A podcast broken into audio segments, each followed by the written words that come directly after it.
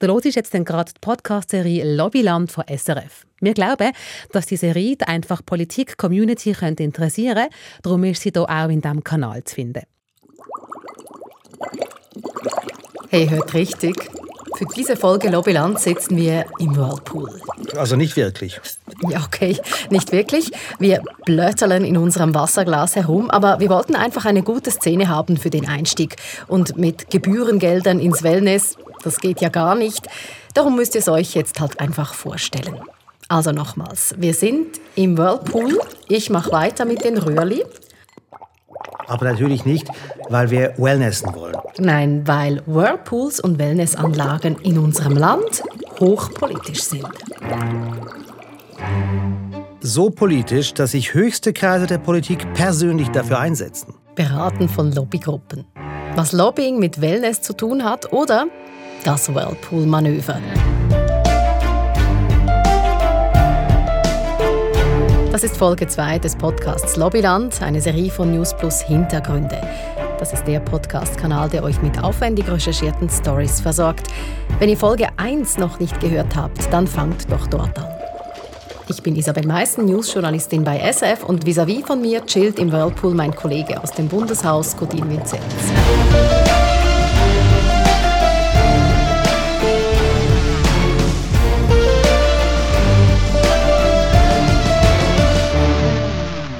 Wir zeigen euch, dass Lobbyistinnen und Lobbyisten sich manchmal gar nicht groß anstrengen müssen, sondern aktiv nach ihrer Meinung gefragt werden, weil es ihnen der Bund gerne recht machen will.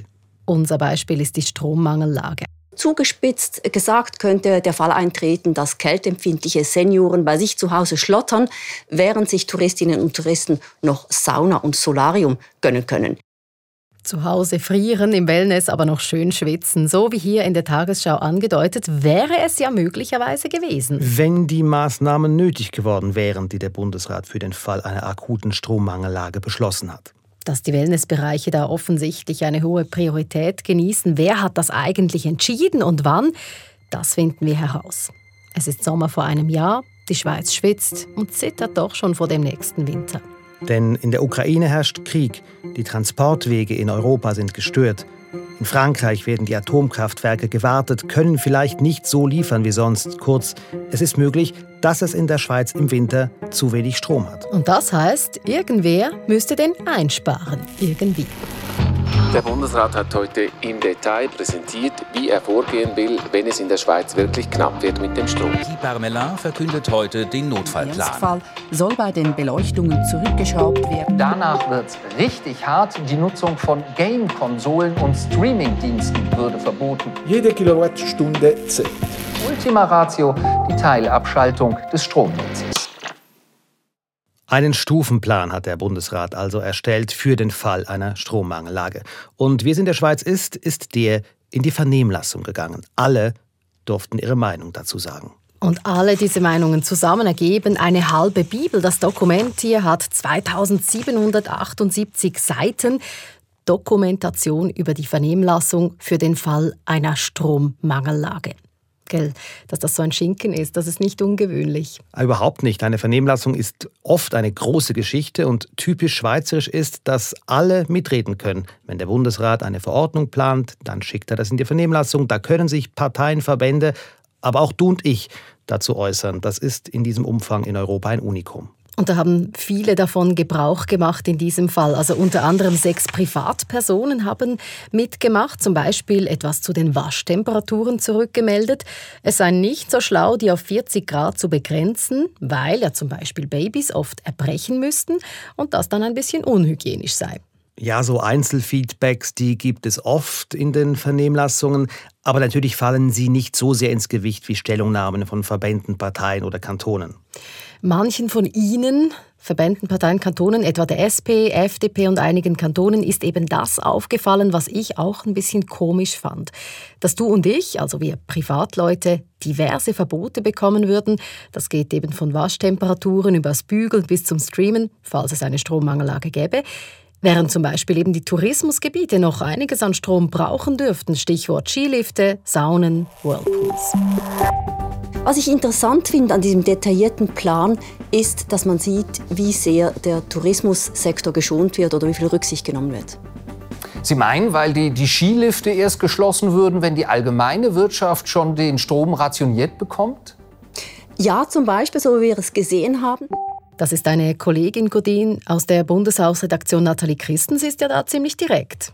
Ja, denn in der Verordnung zur Strommangellage ist zu diesem Zeitpunkt tatsächlich festgehalten, die Wellnessanlagen mit den Saunen, mit den Whirlpools, die dürfen offen bleiben, auch wenn der Strom knapp wäre. Und der springende Punkt dabei ist, auch dann noch, wenn andere Unternehmen schon große Einschränkungen hätten, nämlich eine Kontingentierung des Stroms. Und wenn Privatpersonen wie du und ich eben schon beim Heizen, Waschen, Streamen und so weiter Abstriche machen müssten. Wie ist diese Behandlung, ich sage jetzt mal Vorzugsbehandlung, in diese Verordnung hineingekommen? Das ist meine zentrale Frage.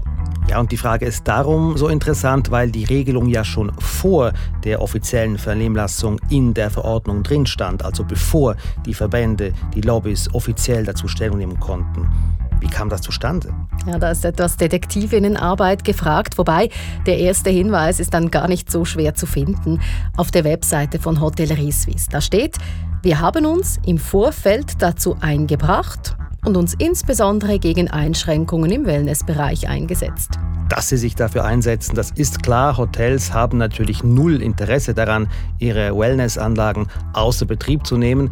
Sie haben sich im Vorfeld eingebracht, heißt es. Wie das? Haben die das reindiktiert in die Verordnung? Anruf bei Hotellerie Suisse, das ist der Verband der Hotels in der Schweiz. Es kommt eine beruhigende Musik. Halten, durchstellen, ankündigen. Kurz in der Warteschlaufe. Ich höre jetzt einfach dieser Musik zu, bis er abnimmt. Und da ist Meissen von Radio SRF. Grüezi Vandenberg. Ich ähm, lüte Ihnen an, weil wir im Moment an einer Podcast-Recherche sind, aber noch ganz am Anfang. Ich werde an Kommunikationschef Christoph Arns verwiesen. Der muss erst noch sein Handy laden, dann kann er mir dann aber Auskunft geben. Okay, gut haben wir genug Strom, dass Sie das Handy laden konnten. Jetzt ist ja Sommer. ja, genau. Also, ähm, das Land hat über diese Whirlpools diskutiert, die ja wichtig waren in dieser Verordnung, die da in die Vernehmlassung gegangen ist ähm, im letzten November. Warum sind Ihnen bei Hotellerie Suisse diese Whirlpools so wichtig? Na, die Wellnessanlagen sind ein Bestandteil der Leistungen eines Hotels. Und wenn diese Wellness geschlossen bleiben, dann äh, wird sich der Kunde gut überlegen, ob er dieses Hotel einfach wählt. Wenn es geschlossen bleibt, dann verliert das Hotel einen Wettbewerbsvorteil. Und notabene, es ist äh, eine Infrastruktur, die nicht gebraucht wird. Das heißt, es drückt auch auf die Rendite. Wie sind Sie auf das zuständige Bundesamt oder auch auf Bundesrat Parmelan zugegangen? Wann haben Sie ihm gemeldet, Achtung, da haben wir ein ganz wichtiges Anliegen? Gut, wir wurden früh genug gewarnt und dazu ist im Juli der Bundesrat hat reagiert äh, ganz am Anfang des Sommers und dann war es ein bisschen still. Und so müssten wir intervenieren, als wir erfahren haben, dass es ein Sounding Board gibt.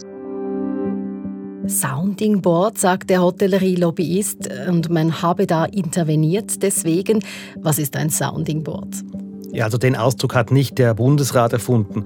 Wenn man googelt, dann äh, steht da etwas im Stil von, das ist eine Feedback-Methode, die in Veränderungsprozessen und Projekten aktiv Meinungen von Betroffenen und Beteiligten einholt. Der Ansatz, den Puls am Ohr der Menschen haben. Okay, und wie läuft das? Ja, der Bund, der weiß, er muss eine Verordnung schreiben und er weiß, er kann dabei vielen Leuten auf die Füße trampen. Dann kann's, also man kann es ja sowieso nicht allen recht machen, bekanntlich, aber möglichst probiert er das. Immerhin geht es ja hier um Einschränkungen beim Stromverbrauch, sogar um Verbote. Also hat das zuständige Bundesamt für wirtschaftliche Landesversorgung eine Idee. Wir sitzen zusammen. Es gibt also dieses Sounding Board und davor noch eine Vorberatung, einen runden Tisch. Und der findet statt am 5. September 2022. Das ist wichtig. Das ist zwei Monate bevor die Verordnung in die Vernehmlassung geht, bevor sie also öffentlich wird und offiziell alle Stellung nehmen können. Die Frage ist jetzt, wer ist in diesem frühen Stadium an diesem runden Tisch dabei? Bundesrat Guy Parmelin sicher mal, er organisiert ja diesen Table Ronde. Ich führe einen Rundetisch am nächsten Montag mit der Wirtschaft, mit den Sozialpartnern, um auszutauschen. Und nachher natürlich kommen wir mit den, in Detail mit den Verordnungen. Wir haben herausgefunden, es war ein recht großer runder Tisch an jenem Montagabend. Ja, wir haben vom Wirtschaftsdepartement von Bundesrat Parmelin die Präsenzliste bekommen. Ich zähle jetzt nicht alle auf, die dabei waren, aber von der Wirtschaft Verbände wie Economie Suisse, der Gewerbeverband, die Arbeitgeberinnen und Arbeitgeber, Swiss Science Industries, der Industrieverband SwissMem und eine Vertretung der Tourismusbranche, dann für die Arbeitnehmenden der Gewerkschaftsbund und Travail Suisse. Und ganz wichtig und fast immer dabei die Kantone. Findest du das eine sinnvolle Zusammensetzung?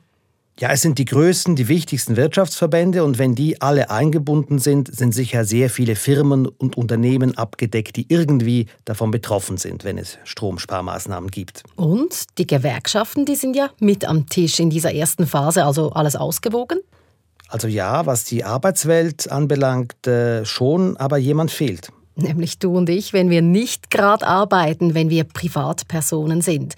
Und dann ja auch Strom sparen müssen. Meine Frage dazu, wo sind denn die Haushalte an diesem runden Tisch, die sich gegen solche Verbote und Einschränkungen wehren wollen? Nicht eingeladen.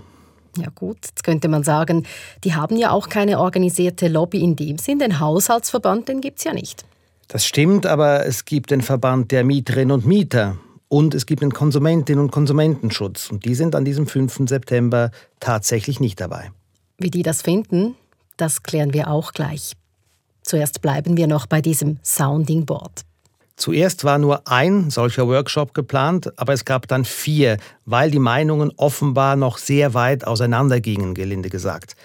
Der Bundesrat persönlich, der war da nicht dabei. Das fand unter der Leitung des Bundesamts für wirtschaftliche Landesversorgung statt. Ja, und das habe ich gelernt. Das ist ein ganz interessantes Bundesamt. Ja, es hat nämlich nur gut 40 Mitarbeitende, das ist wenig für ein Bundesamt, aber es gehören auch 250 Kaderleute aus der Privatwirtschaft dazu, die da quasi im Nebenamt mitarbeiten. Und die Rolle dieser Wirtschaftsleute hat mir Anna Salzmann, stellvertretende Delegierte für die Landesversorgung, so erklärt. Das sind Leute, die werden bei uns eben nicht als Unternehmen, sondern als Privatpersonen, haben die einen Milizvertrag und sie unterstützen uns dabei, die Maßnahmen so zu konzipieren, dass sie eben hilfreich und nicht schädlich sind. Man kann also sagen, wenn es um die Versorgung in Notlagen geht, dann sitzen wichtige Wirtschaftsvertreterinnen und Vertreter eigentlich direkt mit in der Bundesverwaltung. Ja, gewissermaßen. Das Modell kommt noch von der Kriegswirtschaft her, also im Zweiten Weltkrieg hat man das erfunden, weil natürlich die Wirtschaft tatsächlich halt die Nahrungsmittel, die Medikamente oder eben auch den Strom produziert oder auch verbraucht.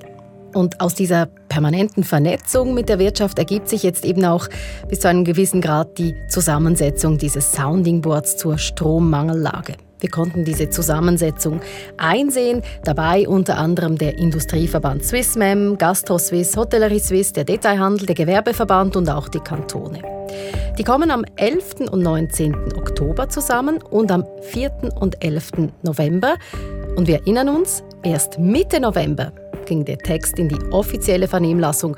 Da haben also bis kurz vor knapp noch die Lobbys mitgefeilt. Genau, eben weil man einfach sicher gehen wollte, dass möglichst alle Wirtschaftszweige am Ende möglichst zufrieden sind. Das hat sich sehr bewährt, weil wir wirklich können Verordnungen schreiben wo ein sehr, sehr grosser Teil, es sind nie alle glücklich und es ist auch eine Situation, die niemand wird glücklich machen wo wir aber haben können sagen, wir haben wirklich eine breite Schicht von Wirtschaft bis Private abgeholt. Wir haben etwas gemacht, was äh, eine gewisse Beruhigung in die Situation hineingebracht hat. Man kann sich jetzt vorbereiten, man weiß, was auf einem zukommt und jeder versteht auch, was er muss am Schluss. Das verstehe ich, aber Salzmann spricht hier von privaten aber im Sounding Board Wirtschaft war ja wirklich nur die Wirtschaft dabei und zum Teil noch die Kantone. Und eine wichtige Rolle spielen vor allem Hotellerie Suisse und Gastro Suisse. Die arbeiten eng zusammen in diesem Sounding Board und sie haben dort die Whirlpool-Sache vorangetrieben. Das wissen wir. Obwohl es kein Protokoll gab bei diesem Sounding Board. Wir haben nämlich den Mailverkehr vom Bundesamt für wirtschaftliche Landesversorgung bekommen, den es schon vor diesen Sitzungen gab.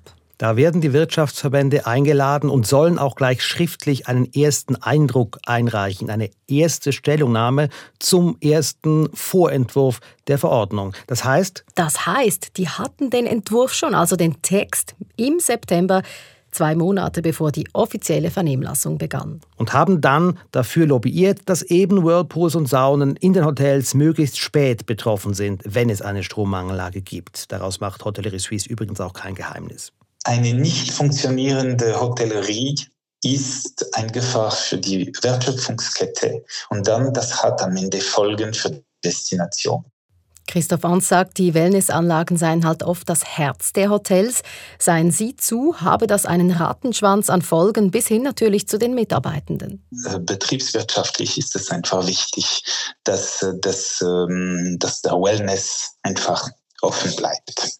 Das Argument kommt an, die Taktik von Hotellerie Suisse geht auf. Im November geht die Verordnung dann in die offizielle Vernehmlassung und da steht dann, während Private sich schon in den ersten Eskalationsschritten einschränken müssen, eben weniger heiß waschen und so, wären Wellnessanlagen in den Hotels sogar im letzten Eskalationsschritt noch in Betrieb, wenn auch mit beschränkten Öffnungszeiten. Manche Unternehmen müssten also schon im dritten Schritt den Strom kontingentieren, bekämen also nur noch beschränkt Strom und die Whirlpools in den Hotels würden noch laufen. Das ist in der Vernehmlassung dann auch aufgefallen. Ja, weil auch Private schon längst Einschränkungen haben, wenn die Wellnessanlagen noch offen sind. Manche finden Wellness, das sei Luxus. Zu Hause hingegen ist man ja zwangsweise häufig. Da geht es ums tägliche Leben, ums Heizen, ums Streamen, ums Wäschebügeln. Das wäre doch ein Fall gewesen für den Verband der Mieterinnen und Mieter Godin. Die vertreten 62 Prozent der Haushalte im Land. Ja, die Mieterinnen und Mieter wurden schon auch angehört, aber separat. Das hat uns Frau Salzmann vom Bundesamt für wirtschaftliche Landesversorgung gesagt. Und das hat uns auch die Generalsekretärin des Mieterinnenverbandes Linda Rosenkranz bestätigt.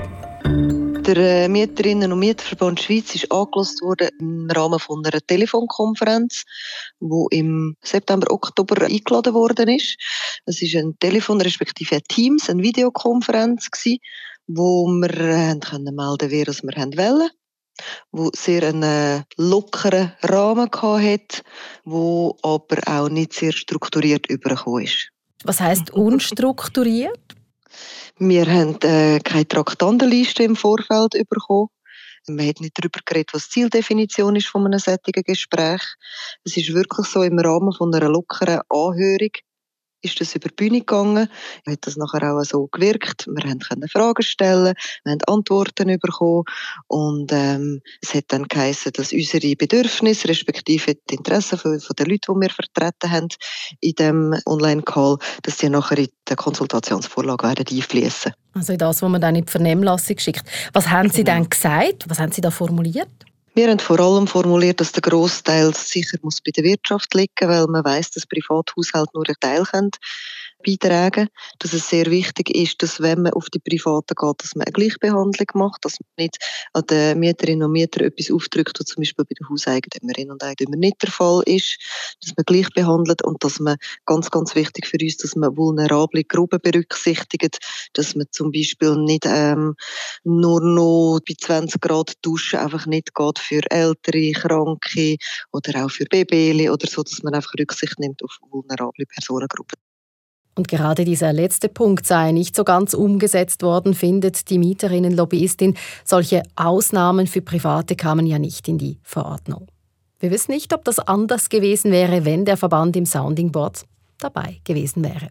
Ein paar Fragezeichen also beim Mieterinnen- und Mieterverband. Dafür hat Christoph Ans von Hotellerie Suisse sogar ein gewisses Verständnis. Ja, ich verstehe diese Frustration, aber wichtig für mich ist, dass äh, wir alle aus dieser Notlage rauskommen, dass wir einen äh, Kompromiss finden, der wichtig ist. Ich möchte auch betonen, dass es wird niemanden, der in jeder Einzelhaushalt kontrollieren wird, wie viel geheizt wird und wie viel Strom gebraucht wird. In der Industrie, das ist viel einfacher. Und äh, aus diesem Grund finde ich auch normal, dass die Industrie und äh, die Wirtschaft sich erklären könnte. So sieht das also die Whirlpool-Lobby. Und gleich argumentiert auch Anna Salzmann, die stellvertretende Delegierte für Landesversorgung. Für die Privaten ist äh, die Konsequenz natürlich nie im gleichen Umfang wie für die Wirtschaft. Einerseits gehen wir nicht davon aus, dass der Polizist heimkommt und kontrollieren, ob sie wirklich nur auf 40 Grad waschen. Und für die Wirtschaft, die werden bei Kontingentierungen Verfügungen bekommen. Das, ist, äh, das sind rechtsgültige Dokumente. Das heißt, das ist ein Offizialdelikt, wenn man dagegen verstoßt. Das setzt natürlich die entsprechenden Exponenten auch viel mehr unter Druck müssen, die Umsetzung richtig zu machen. Es geht einfach darum, dass die, der Wirkungsgrad einfach für die Wirtschaft sehr, sehr hoch ist.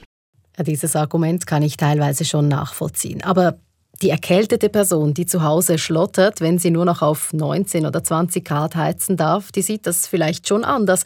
Oder der Vater mit dem Baby, das so viel brechen muss, wenn der dann nur noch 40 Grad waschen darf, gut Nacht am 6. Also ich bin gerade froh, sind meine schon im Teenageralter.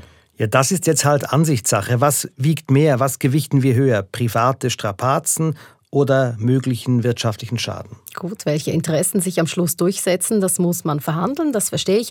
Aber bei dieser Verhandlung waren nun mal nicht alle mit dabei oder nicht in gleichem Maße. Da war die Wirtschaft ein Stück weit unter sich. Und die Whirlpools würden lange weiter blubbern, denn gehen wir davon aus, dass ein Hotelleriebetrieb ja auch ein Arbeitgeber ist und für ein Wellness-Hotel ist ein Whirlpool vital. Ich glaube, die funktioniert, also ich glaube, sie gehen auch nicht in ein Wellness-Hotel, wenn die ihnen sagen, dass der Whirlpool nicht funktioniert. Die gleichen Hotels, die ja im ersten Schritt schon auch gewisse Einschränkungen in Kauf nehmen, werden nachher kontingentiert. Die werden nachher 20, 30, 40, 50 Prozent von ihrem Strom müssen abstellen. Wegen dem haben wir gesagt, solange wir irgendwie können die Wirtschaft am Laufen behalten und der Private kann seinen Beitrag leisten, leistet er den und die Wirtschaft kommt nachher dazu und gibt wirklich dann den grossen Batzen her, wenn es dann gar nicht mehr geht. Sie sagt hier, wer kontingentiert werde, sei echt hart dran, also das betrifft dann nur die Wirtschaft. Trotzdem, in der Einladung zum Sounding Board steht nicht drin, dass es in der Diskussion vor allem um die Kontingentierung gehe. Wir haben ja den Mailverkehr gesehen. Ich zitiere, das Sounding Board soll dazu dienen, die Bedürfnisse von Wirtschaft und Kantonen bezüglich möglicher Bewirtschaftungsmaßnahmen im Falle einer schweren Strommangellage einzubeziehen. Und schlussendlich haben Sie ja doch in diesem Sounding Board dann doch sehr detailliert über Sparmaßnahmen auch für Private geredet, die dann die Privaten natürlich auch sehr wohl treffen würden. Und die in der Verordnung auch schwarz auf weiß drinstehen. Wobei ein wichtiges Detail, nach den Rückmeldungen in der offiziellen Vernehmlassung hat der Bundesrat die Verordnung in einigen Punkten dann nochmals leicht angepasst. Neu müssten die Wellnessanlagen schon bei Eskalationsstufe 3 schließen. Sobald es also Kontingentierungen gibt, geplant war ursprünglich, dass sie auch bei Stufe 4 noch beschränkt offen haben dürfen. Was machen wir jetzt damit, Godin? Hat die Wirtschaft einen privilegierten Zugang zum Bund, zu Informationen vielleicht auch? Hat das den kleinen Leuten, sage ich jetzt in diesem Fall, geschadet?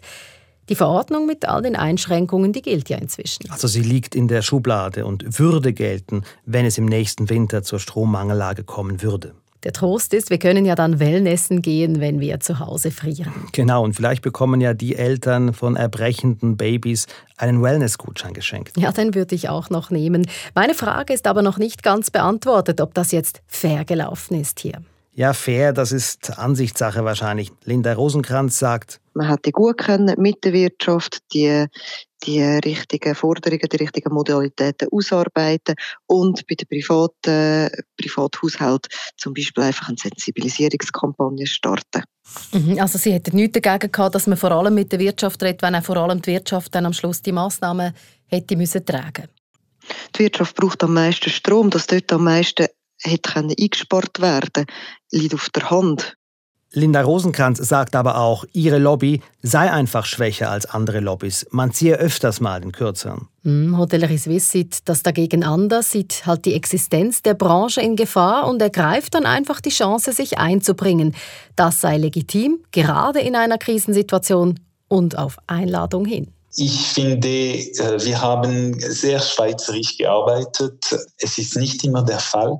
Ich denke, in einer Krise, es ist eine, eine gute Lösung. Und ähm, in dem Sinn finde ich, dass das System äh, hat sich bewährt. Aber es zeigt mir als Wählerin schon, dass die Leute, die ich ins Parlament wähle, gerade im nächsten Herbst wieder, um Politik zu machen, um Entscheide zu treffen, dass die eben manchmal gar nicht mitentscheiden. Ja, so vieles passiert an einem ganz anderen Ort, nicht im National- oder Ständerat. Die machen die Gesetze, wie wir in Folge 1 gehört haben, mit der ganzen Story um die Konzernverantwortung. Aber wenn es um ganz konkrete Umsetzungen geht, um Detailfragen, da kommen die Verordnungen direkt aus der Verwaltung respektive vom Bundesrat. Und wie wir jetzt wissen, mischen da jede Menge Verbände mit. Und wie genau, mit welchen Details, das erfährt die Öffentlichkeit eben nicht. Außer natürlich, sie hört News Plus Hintergründe. So, gib mir mal das Tüchlein. Wieso, wenn wir jetzt aus dem Whirlpool? Ja, du wolltest mir doch noch das Bundeshaus zeigen. Wir wollten das durch eine andere Brille noch betrachten. Ah ja, stimmt. Wir wollen wissen, wenn man die politischen Parteien einmal außer Acht lässt, sich wegdenkt. Wer gibt in National- und Ständerat eigentlich den Ton an? Wie stark sind sie direkt in unserem Parlament vertreten, die Lobbys? Und arbeiten sie offen oder in Hinterzimmern? Gerade Wählerinnen und Wähler, das Minimum, was sie verlangen, ist Transparenz.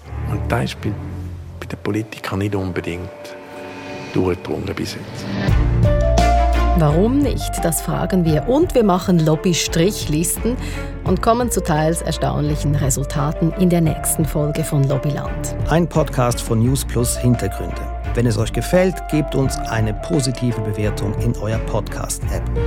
Und wenn ihr Fragen oder Kommentare habt, newsplus.srf.ch.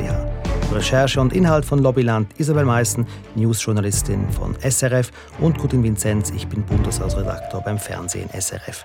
Produktion Selin Raval, Sounddesign Thomas Baumgartner.